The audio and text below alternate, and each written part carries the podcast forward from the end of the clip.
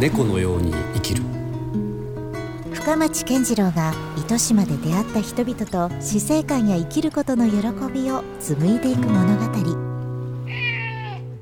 今あの Slack がすごくあ,、あるんで、うん、えー、どこでも仕事コミュニケーションしたができて、うん、当時はあの Chatwork っていうツールが、はい、まあ、ようやくあの中小企業に普及し始めたぐらい、うん、なるほど、はいで Zoom みたいな、うん、あったかもしれないですけど、うん、今ほどあの技術が進歩してなかったので、うんうん、えー、まあ、どうやってやっていこうかみたいなあのその声が出た時にですね、うんうん。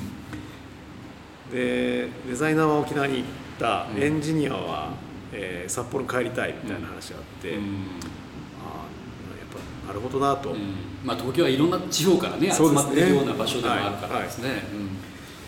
じゃあそれちょっとやってみようかと、うんうん、まあ、主力の子たちでもあったので、でえっと彼ら地方に戻り、はい。まあ、そしてそういったなんとか今あるツールでやってました、チャットワークとあとプレイステーションがあの、実はあの遠隔でカメラで通信ができたりするんですけど。ああそんなのもありましたっけ？アプリケーションというか、はい。うんうん、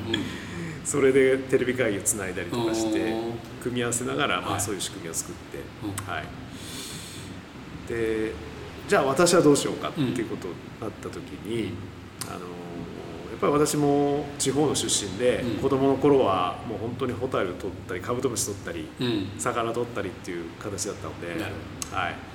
自分の子供にも子供にもそういうのびのびした暮らしを与えたいなと思ってたんです、ですので暮らしはじゃあ、僕は山梨とか、長野から通えるんじゃないかっていうのが、その社員の行動によって、えー、浮かんできて。なるほど。でそれであのそれまでは土日も仕事してたんですけど、とりあえず週末は休もうと、で家族で山梨とか長野とかを見て歩くようなところから始まったんですけども、すぐ福岡という発想ではなかったんですね。そうなんですそうなんです、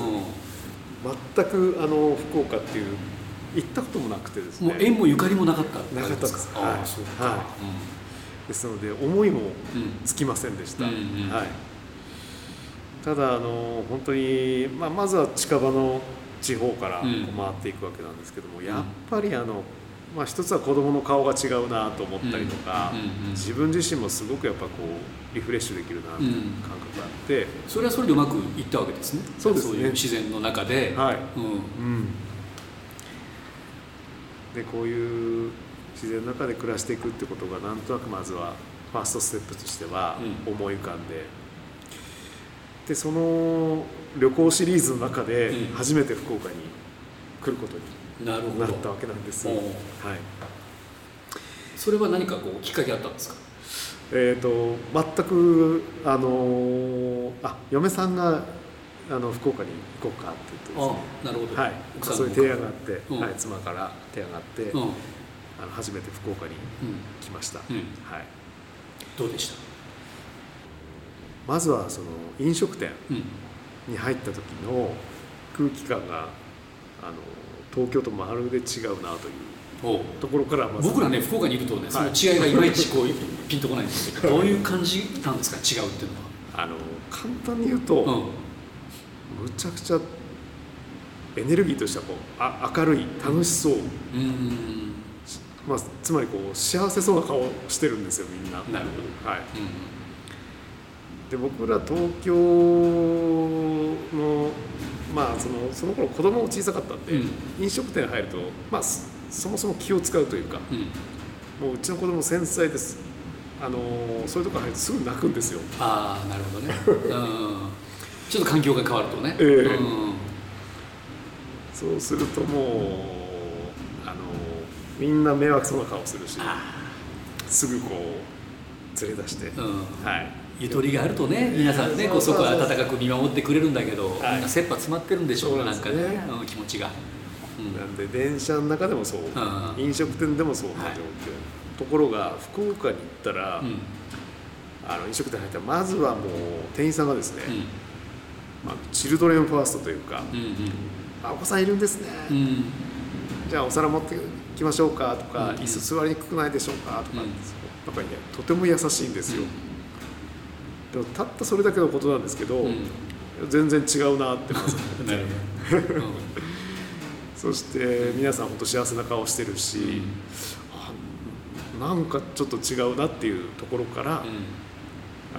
気になりだしたわけなんですね。はい。で、まあ、ただつあの土地勘も全くないですし、うん。今そ確か天神の辺りに泊まってたんですけど、うん。天神のあの地理感も何にもま全くない初めての街だったらね分かんないですよね今みたいに Google マップでもね、はい。当たり前にあればはい。簡単に動けるんでしょうはいけどね、はい、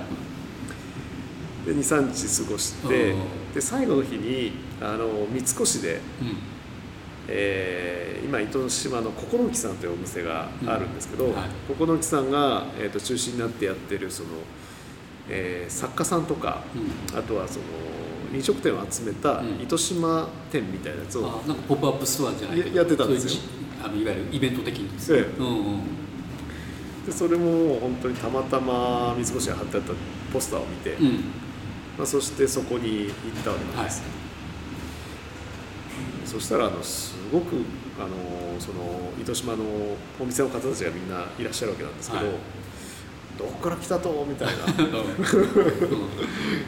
結構おせっかいとかいろいろ声かけてきますよね、ええ。ええ確かに、東京から来たんやみたいな、うんうん。うんで今、まあ、そういう人たちはねなんか自分たちも今その,、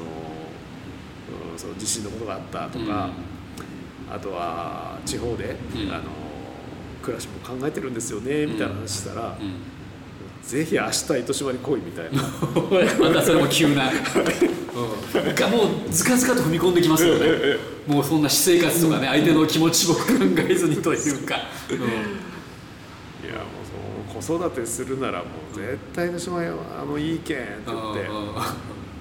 明日来たらいいって言って、うん。あそうなんですね、うんそれであの車で初めて糸島に行って、はいそれ旅行中にでしょだって。ええそうそうそうそう、ん。はい。初めて「ああ糸島って場所があるんだ」って言って、うな何にも知らなかったそれで、うん。まあ行ったんですよ、うん。ところが季節が確かあの